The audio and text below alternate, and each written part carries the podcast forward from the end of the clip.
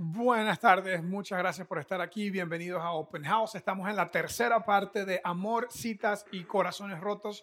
Comenzamos hablando las primeras dos semanas de que es súper importante invertir tiempo en una mejor relación de pareja. Una de las razones que me encanta que estamos haciendo esto es porque personalmente como persona casada tengo muchas ganas de triunfar en mi relación con mi pareja y al mismo tiempo una de las razones principales por las que decidimos una vez al año hablar de este tema es porque hay mucho dolor en el mundo, yo llamo mucho dolor inevitable en el mundo, como para que nos sigamos causando dolor completamente evitable por nuestras malas decisiones relacionales.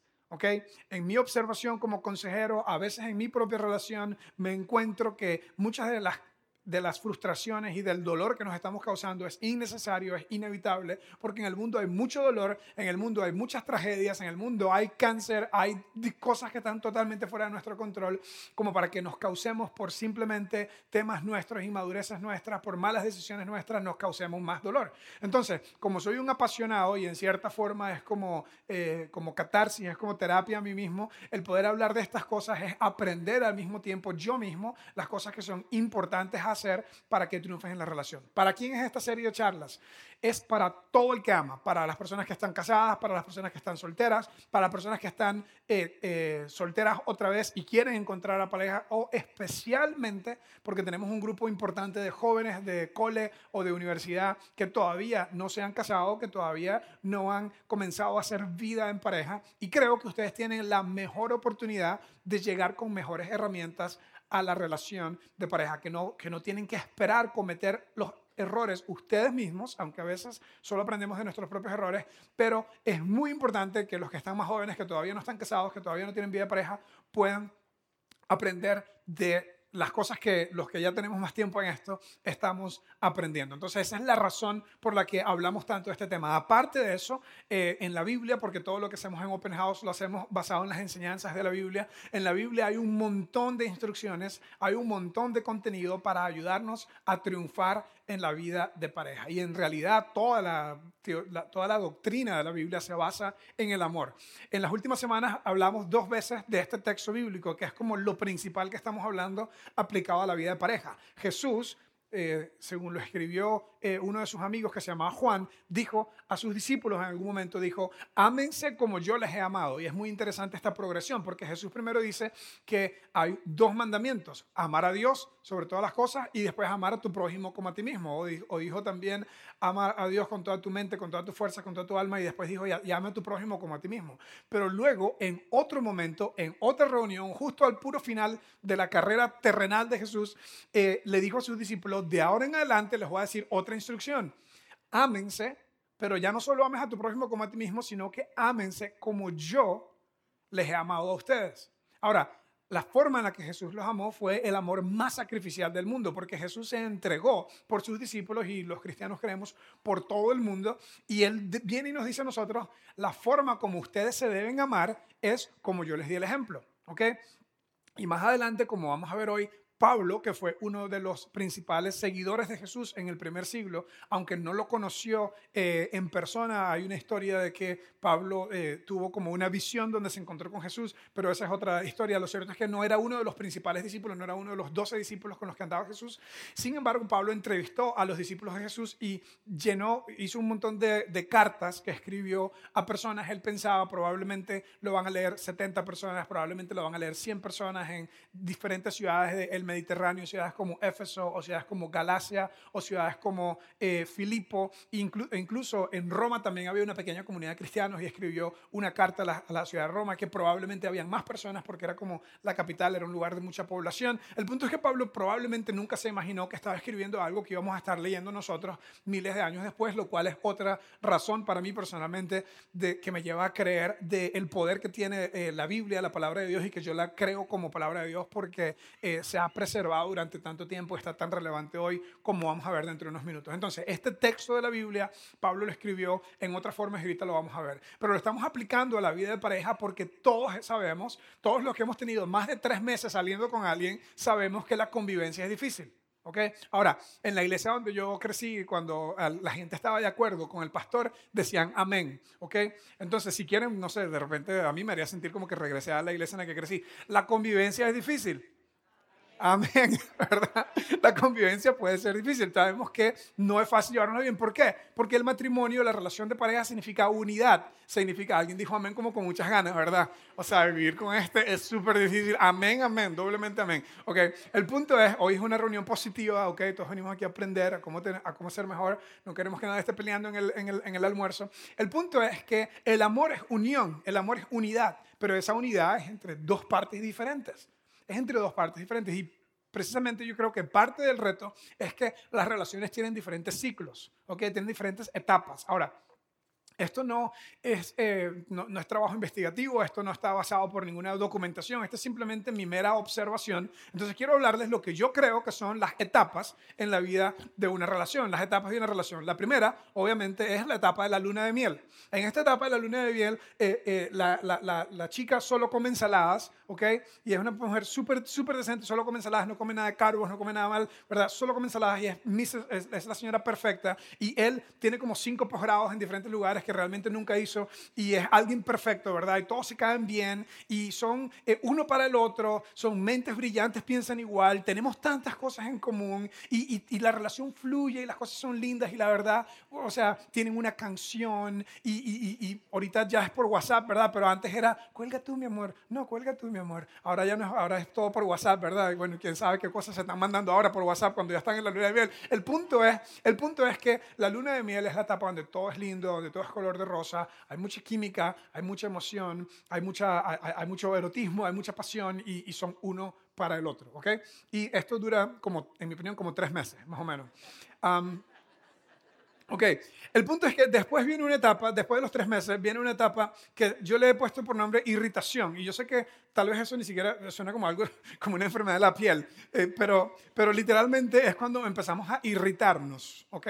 Empezamos a irritarnos, cuando, cuando ya ya no es tan simpático todo lo que hace y en realidad tal vez no es tanto en común, así como en común que tenemos. Y comenzamos especialmente cuando comienzan a convivir, cuando comienzan a vivir juntos o una vez que se casan y comienzan a ver los diferentes hábitos que tienen, las diferentes formas de hacer las cosas. Y resulta que no, no era solo ensalada, ¿verdad? Lo que tenía y resulta que todo lo que dice, nada, lo que aprendió en los posgrados que no hizo, no lo aplica para nada, ¿verdad? Y comienzan a ver problemas y comienzan a ver diferencias, ¿ok? Y comienzan a ver diferencias que causan frustraciones en la, en la, en la relación. Y, ojo, es muy importante y, sobre todo eh, eh, yo creo que a medida que eh, la relación va madurando y comienzan a tener niños y los niños están pequeños, obviamente la relación naturalmente pasa a ser un segundo plano, porque él está ocupado con cosas del trabajo, ella probablemente también está ocupada con cosas del trabajo si trabaja y los niños tienen toda la atención, entonces cuando llegan a la casa en realidad es como básicamente otro trabajo que, que, que, tenemos, ¿verdad? De cuidar a los niños porque especialmente cuando están pequeños no, no pueden hacer nada por sí mismos y se llevan toda la atención. Entonces esa irritación puede eh, ser descuidada, ¿verdad? No se le pone atención a esas frustraciones que se, comienza que se comienzan a hacer y lo que usualmente sucede si no tienen cuidado, en la, la etapa de irritación es normal en todas las parejas, pero si no tienen cuidado comienzan a distanciarse más. Los niños toman la prioridad, el trabajo tiene muchas demandas, hay muchas presiones y la relación de pareja queda en segundo plano y se van, eh, se van alejando un poco más. E incluso eh, las cosas que nos frustran a veces son incluso las cosas que en algún momento nos gustaban. Por ejemplo, eh, a tu esposa tal vez le gustaba que tú eres una persona espontánea, extrovertida, o a ti te gustaba que ella era una persona espontánea, extrovertida, pero de repente ahora ya no pasa tiempo contigo, sino que está siempre con alguien, siempre hay otra actividad. Y eso que en algún momento me agradaba a mi pareja, ahora me está causando una frustración, la misma cosa, ¿verdad? Súper interesante. Y cuando esto no se trabaja, cuando no se pone intencionalidad en esta etapa de la relación, usualmente es muy peligroso porque lleva a una, a una, a, una etapa de, que yo le llamo la etapa de desilusión, la etapa de desilusión donde realmente no era tan lindo como yo pensaba. Una vez estaba en una, ah, en una sesión de, de consejería y eh, esta pareja estaba en una situación similar. Habían pasado las dos primeras etapas y habían llegado a un punto de apatía y de, y de distanciamiento. Y, y recuerdo muy bien las palabras que me decía. Ella me decía, yo no me casé para esto. Yo no me casé para esto. Y se desilusionó de la relación. Básicamente ya había tirado la toalla porque había dicho, ¿sabes qué? Eh, eh, esto no es lo que yo esperaba, no, no está cumpliendo mis expectativas y eh, yo voy jalando, ¿ok? Y cada vez es más común, cada vez es más común que cuando una relación está incómoda o cuando hay incomodidad causada por la irritación, por los, las diferentes frustraciones de convivencia o de comunicación o de lo que sea que nos causamos, cada vez es más común que esta desilusión me lleve a decir, esto se está poniendo un poco incómodo y eh, yo la verdad nada que ver, no me casé para esto. Antes la gente se, quedaba casada e incómoda y no trabajaban en la relación y, y, así duraban toda la vida. Y ahora cada vez es más común que las personas dicen, ¿sabes qué? No voy a estar en este tipo de relación. Y en mi opinión, y parte es lo que yo mismo estoy tratando de aprender, eh, en esta etapa de desilusión es muy importante hacer un compromiso a trabajar en la relación. De vez en cuando, eh, de vez en cuando, muy pocas veces me ha tocado eh, aconsejar a alguien que se, que se divorcie, que se separe, eh, pero en realidad la mayoría de las veces no merece la pena una separación porque las cosas que, que, que están, las cosas con las que están lidiando son cosas que con un poquito más de salud emocional, con un poquito más de paciencia, con un poquito más de herramientas y de trabajo se pueden lograr. De hecho, recientemente estuve leyendo un estudio de un psicólogo que decía que la mayoría de las personas que llegan con problemas, el, eh, psicólogo y especializado en terapia de pareja, y decía que la mayoría de las personas no deberían separarse porque los problemas de convivencia, los problemas de frustraciones, con un poquito de, de inteligencia emocional, usualmente se pueden llevar y que la mayoría de la gente simplemente no quiere pasar la etapa de, irritación y de desilusión y que tiran la toalla muy temprano. Obvio, de vez en cuando hay personas que eh, se encuentran que nunca se vieron haber casado, hay personas que eh, eh, están en una situación donde lo mejor es la separación para la seguridad de ambos, pero eso es en la minoría de los casos. Y personalmente creo que el problema con esto es que si tenemos esa visión de que si me está poniendo incómodo ya no voy a seguir haciéndolo, es una visión muy inmadura. Y parte de lo que quiero hoy en mi, en mi comunicación con ustedes es, eh, en realidad, que, que, que, no me malentiendan porque voy a usar la palabra inmadurez varias veces y, y, y, mi, mi, propósito hoy no es desmotivarlos a ustedes y decirles son unos inmaduros y no sirven para nada, sino al contrario, es motivarnos a todos al mismo proceso en el que yo estoy, a no ver la relación de pareja como lo vería un niño, como lo vería eh, en los cuentos de hadas, como lo veríamos en, en, las películas. Porque en la vida real no podemos verlo de la misma manera porque en la vida real amerita mucho trabajo. Esto me lleva a esta frase que le escuché a un amigo, es un amigo nuevo que tengo, se llama Eric y no, no puedo pronunciar su nombre, es Lilian Stolpe, algo así. Pero Eric eh, eh, es un gringo que vive en Costa Rica, él está encargado de todos los programas de Franklin Covey y él eh, lo conocí en esta idea de ayudar a comunicar en empresas diferentes principios que ayudan a las relaciones. Y él tiene una frase que me encantó y la ando repitiendo desde entonces. Dice, envejecer es inevitable, madurar es opcional. ¿Ok? Todos nos estamos poniendo viejos y yo sé, aquí en este lugar todo el mundo está joven y guapo, ¿verdad? Pero nos estamos poniendo viejos, el reloj sigue avanzando, ¿verdad? Pero eso es inevitable, pero madurar es algo que tiene que, que implica una, una decisión, que implica intencionalidad. Entonces, ¿cómo estás madurando en la relación con tu pareja? No hay duda que está pasando el tiempo, pero la pregunta es si están madurando, si están, si están logrando no cometer los mismos errores vez tras vez, si están trabajando en esa etapa de irritación y desilusión, si están haciendo el trabajo que necesitan hacer para poder eh, madurar y tener una mejor relación.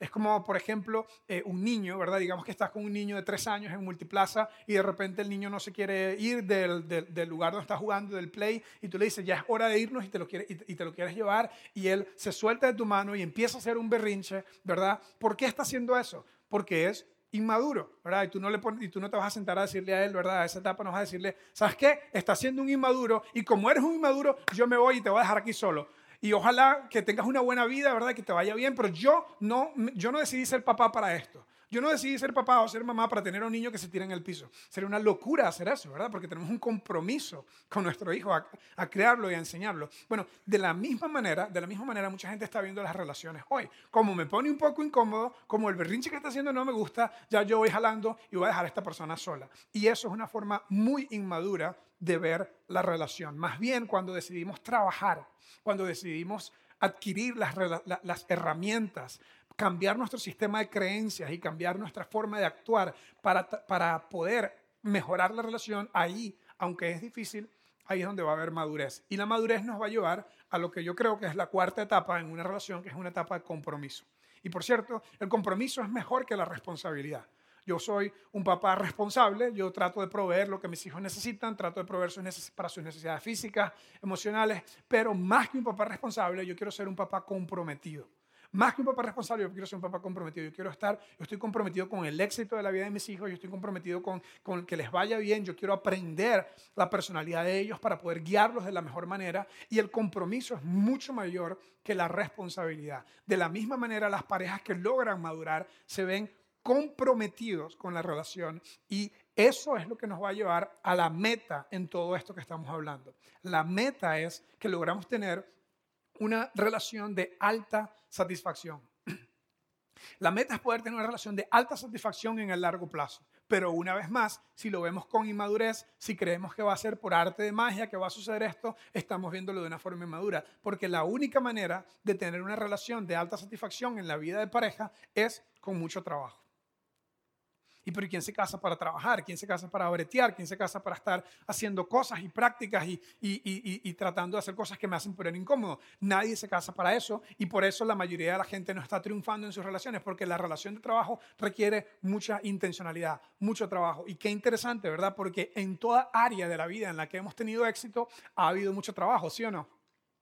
En un proyecto empresarial, en alguna cosa que has hecho, en algún voluntariado que has hecho en algún lado para ayudar a niños o lo que sea que tú hayas hecho que ha tenido éxito, ha habido mucho trabajo. Pero en la vida con tu pareja quieres que funcione por arte de magia.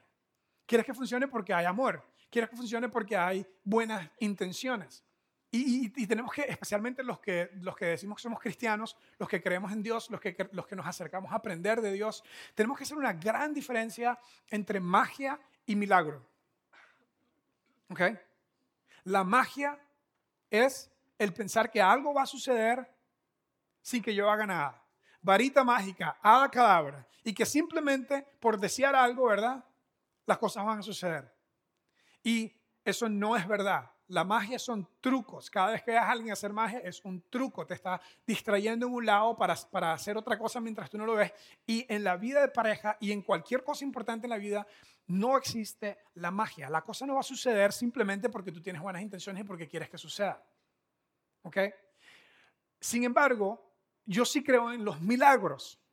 El ver una persona que dice, este nunca va a cambiar, nunca, ella, ella nunca va a cambiar, él nunca va a cambiar, y que esas personas comienzan a, a, ver las cosas como Dios las ve y comienzan a cambiar su conducta y de repente Dios hace un milagro en una relación donde parecía que nunca iba a tener esperanza, ahora están trabajando en equipo y están fortaleciéndose, están teniendo una relación de alta satisfacción. Entonces, la clave es trabajar fuerte para tener una relación de alta satisfacción. ¿Y cómo hacemos eso aquí en Open House? Lo hacemos con dos formas principales. ¿Cuál es ese trabajo que hay que hacer?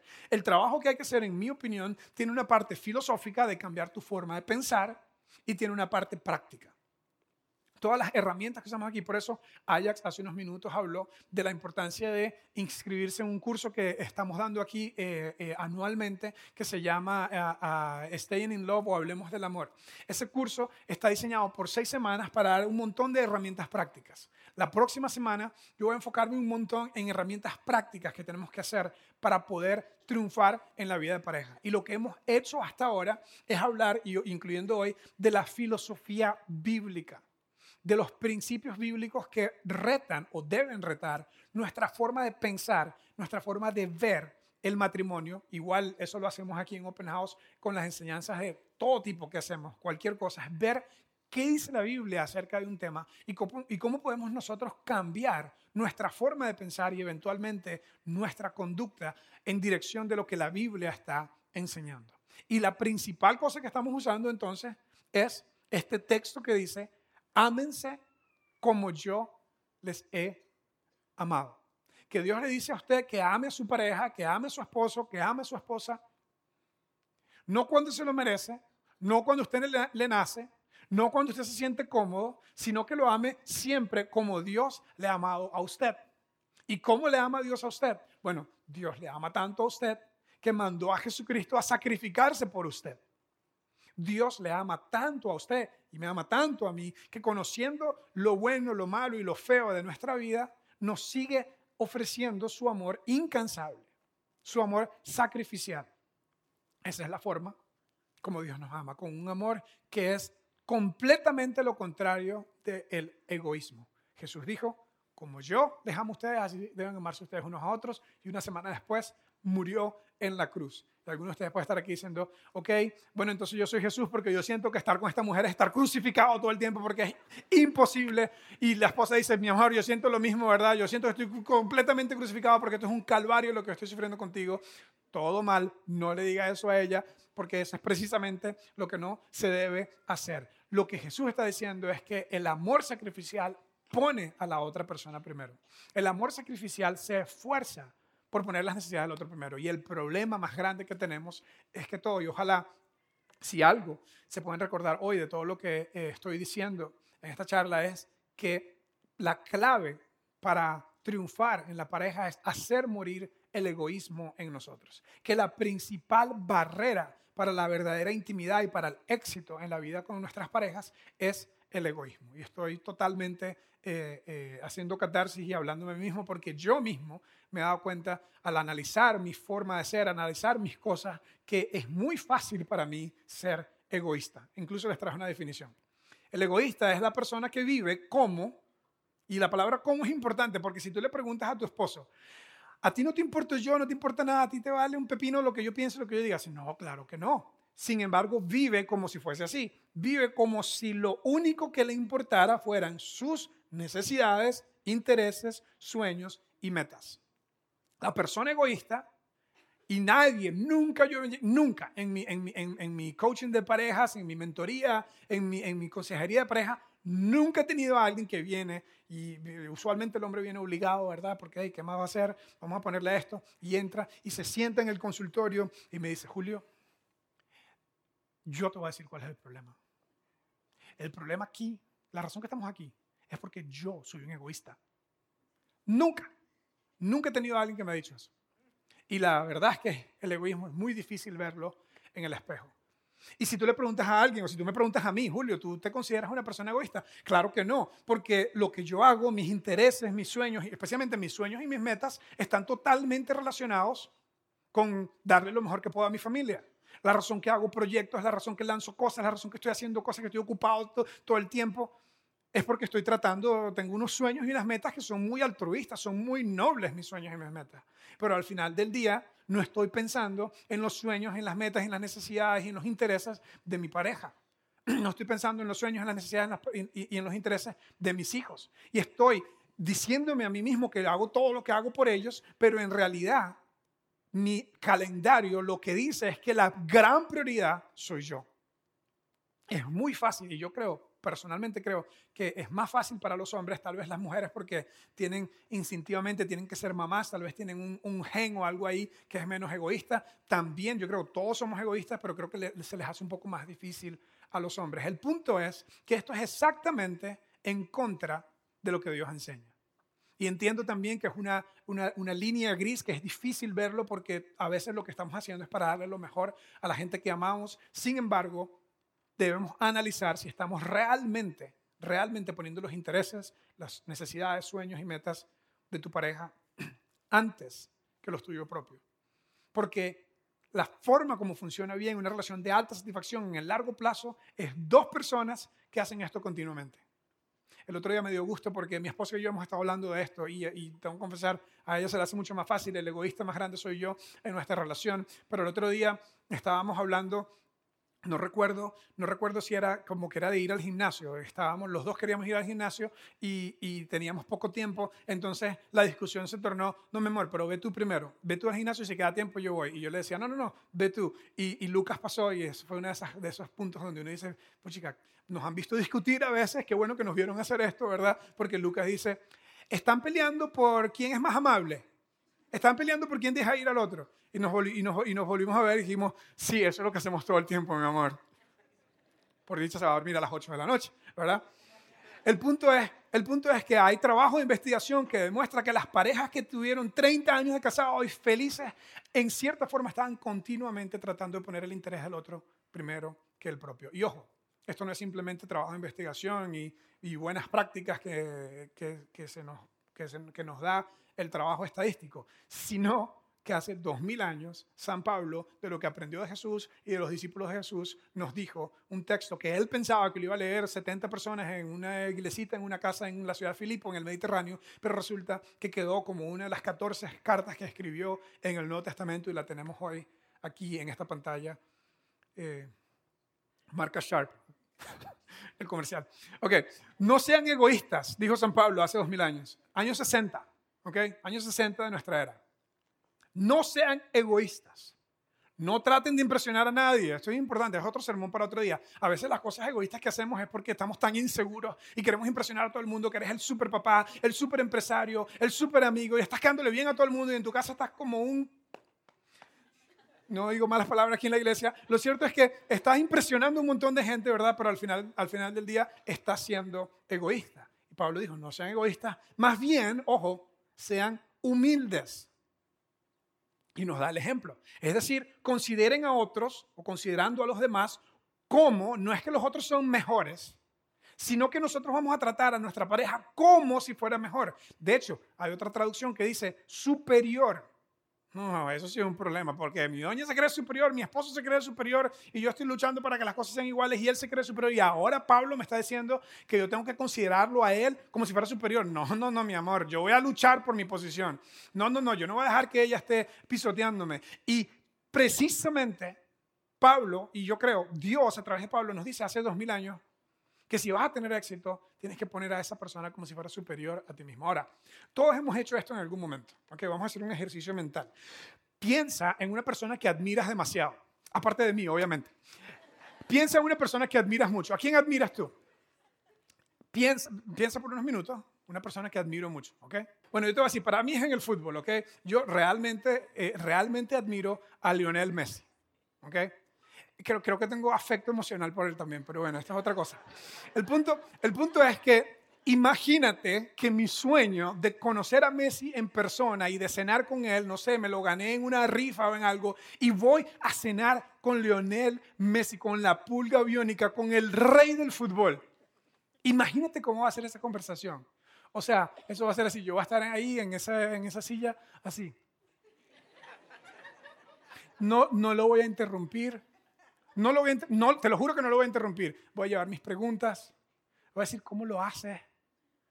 No sé, voy a estar estoico, voy a estar, no sé, voy a estar, no, no, sé cómo va a estar. Ahora, no es que Leonel Messi es mejor que yo. No es que es superior que yo. Pero en ese momento yo lo voy a tratar como si fuese mejor que yo. Yo lo voy a tratar, si, si dice algo que no me parece, no lo voy a interrumpir.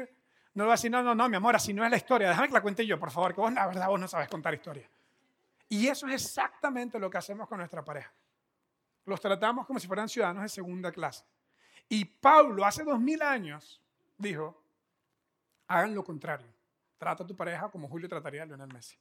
Trata a tu pareja como tú tratarías a la persona que más admiras en el mundo si estuvieses teniendo una conversación con él. Y no es que él es mejor que yo, es que yo, como lo admiro, no le voy a llevar la contraria, voy a dejar que él hable, le voy a hacer preguntas. ¿Y cuándo fue la última vez que en una conversación con tu pareja no le llevaste la contraria, le hiciste preguntas, no lo interrumpiste? Se vale decir, ouch. Entonces, Pablo está diciendo, traten a los demás, traten a su pareja como si fuera mejor que usted. Siguiente texto, dice, no se ocupen, o sea, más claro que esto que más, no se ocupen solo de sus propios intereses. ¿Sabes cuál es el problema si nos ponemos a hablar de tus intereses y de mis intereses? Que mis principales intereses son mis intereses. Y tus principales intereses son tus intereses. Y eso en la vida de pareja es igual. Y Pablo nos dice, Dios nos dice tras de Pablo, no se ocupen solo de sus propios intereses, sino también procuren interesarse en los de los demás. Interésate en los intereses de tu pareja. no compitan por la atención, no compitan por quien se lleva toda la gloria, por quien se lleva todo el crédito, sino más bien que los intereses de él sean la prioridad. Mira lo que dice el siguiente texto. Dice, tengan la misma actitud, y es un tema de actitud, tengan la misma forma de pensar que tuvo Cristo Jesús. Pablo nos da un ejemplo nos da una ilustración, nos dice, Cristo Jesús, entendemos en la teología cristiana que era Dios, Dios Padre, Hijo, Espíritu Santo, Dios en una sola persona, ¿verdad? Tres personas en una sola entidad, no entiendo mucho esto. El punto es que entendemos que Dios decidió, esos más no se van a poner de acuerdo, no me van a hacer caso, voy a ir yo mismo y Dios mandó a Jesús o Dios decidió ir en la persona de Jesús. Cristo Jesús, aunque era Dios, no consideró el ser igual a Dios como algo que aferrarse, sino que Cristo Jesús renunció a su privilegio divino. Imagínate esta ilustración, no te pares tanto en la teología, si fue verdad o no fue verdad, pero imagínate esto, Dios está como persona divina suprema en un trono, imagínate, ¿verdad? Y decide quitarse la corona, ponerla ahí, quitarse el manto de rey y nacer de la Virgen María como nacemos todos los seres humanos. Y renunció a su privilegio y adoptó la humilde posición de un siervo, decía una traducción, o de un esclavo. Era un tiempo de esclavitud cuando Pablo escribió esto. Y nació como un ser humano. Es decir, para Dios, hacerse hombre fue un acto de humildad. Para Dios, hacerse hombre fue un acto de humildad. ¿Y por qué hizo él eso? Por ti, por mí. Y Pablo está agarrando esa gran verdad bíblica para decir lo mismito tienes que hacer tú. Tú crees que mi esposa no es mejor que yo y mi esposa no es superior que yo y, mi esposo no es mejor que yo y no es superior que yo. Y Pablo dice, interésate en los intereses de ella y humíllate. Interésate en los intereses de él y humíllate. Toma un acto de humildad y aunque haya algo que no quieras hacer porque te cuesta, porque no es tu interés, porque no te interesa hacer eso, hazlo por ella porque lo mismo hizo Jesús por ti. Luego Pablo en otro texto escribió el capítulo de la Biblia que se llama La supremacía del amor. ¿Alguien sabe dónde está eso? Está en Corintios. Una carta que escribió en una ciudad que se llamaba Corinto, que era una ciudad portuaria súper grande, un centro empresarial, un centro de negocios en aquel tiempo. Y alrededor del año 50-55 Pablo escribió a ellos una serie de instrucciones y les dijo lo mismo que esto.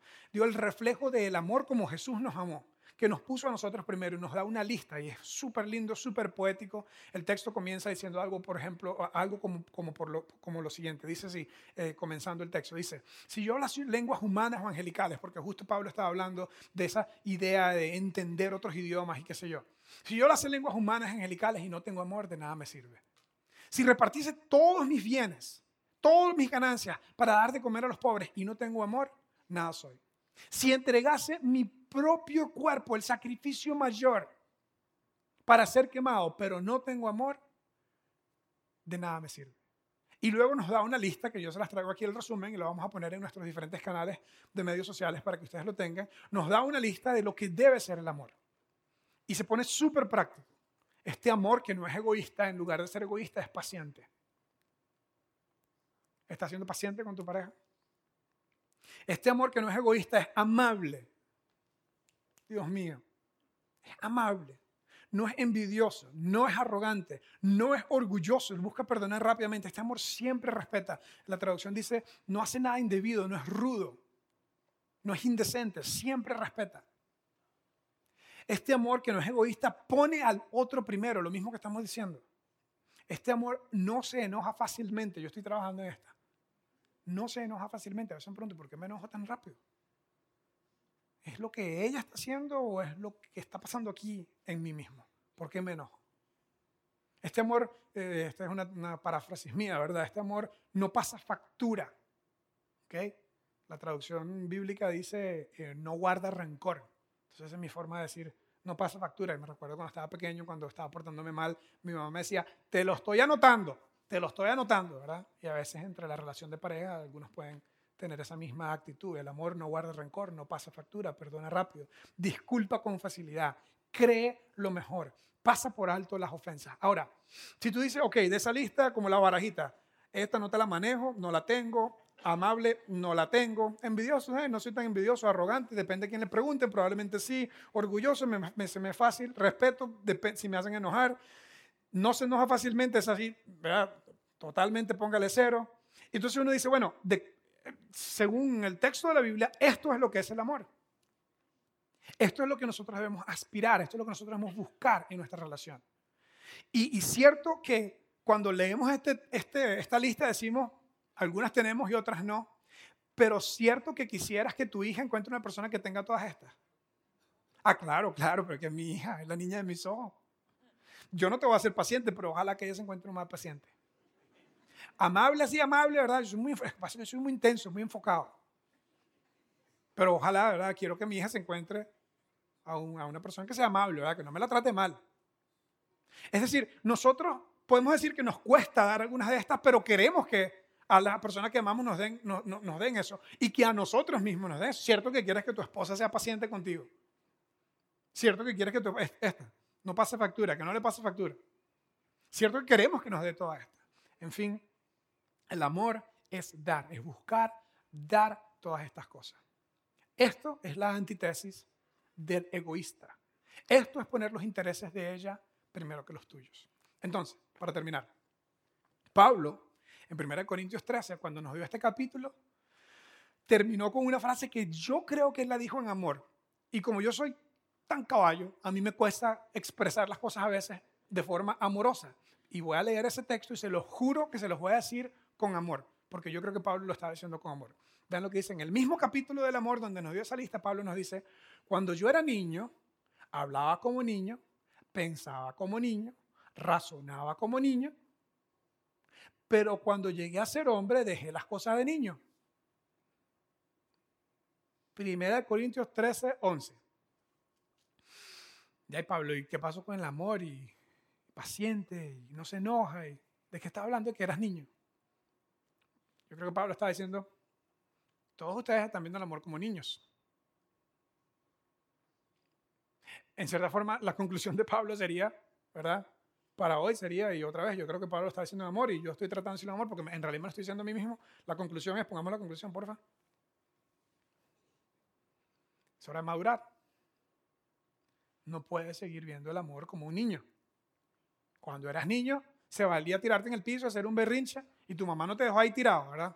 Tu mamá te agarró, ¿verdad? No sé, tal vez te dio una nalgada, no sé, tal vez te enseñó con amor. Lo cierto es que no se vale tirarte en el piso y no se vale dejar, dejar, dejar a la relación tirada porque estás incómodo. No se vale que toda tu agenda y que todos tus intereses son tus propios intereses. Es hora de madurar. Julio, es hora de madurar. Todos, queridos amigos y amigas, es hora de madurar. No es, la, no es la respuesta tirar la toalla solo porque estás incómoda.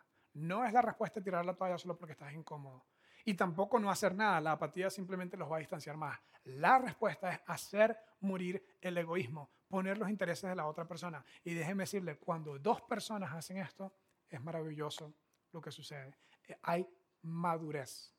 Esa es la clase de persona que tú quieres que tu hija encuentre. Esa es la clase de persona que tú quieres que, que, que, tú quieres tener, que tú quieres encontrar. Y resulta, no puedes controlar con quién se va a casar tu hija, no puedes controlar lo que hace tu, tu pareja, pero si puedes decidir madurar.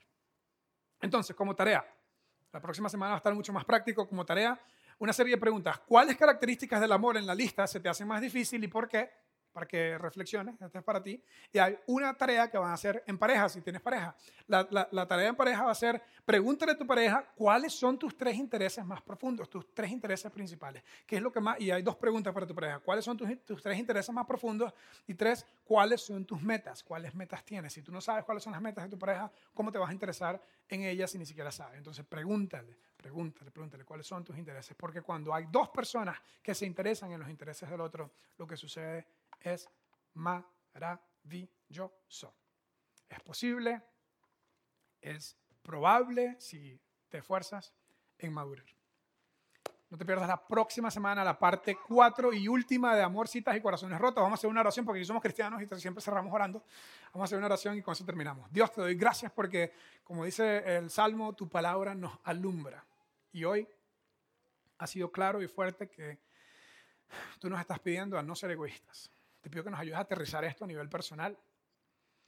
Te pido que hagamos la tarea de preguntar a nuestra pareja cuáles son sus intereses, cuáles son sus metas, que hagamos la tarea de ver esa lista, cuál nos cuesta más y por qué, y que tú nos ayudes a cambiar nuestros patrones mentales, a cambiar nuestros patrones de conducta para poder tener ese amor como el tuyo, ese amor que no se cansa de dar para suplir las necesidades del otro. En el nombre de Jesús. Amén.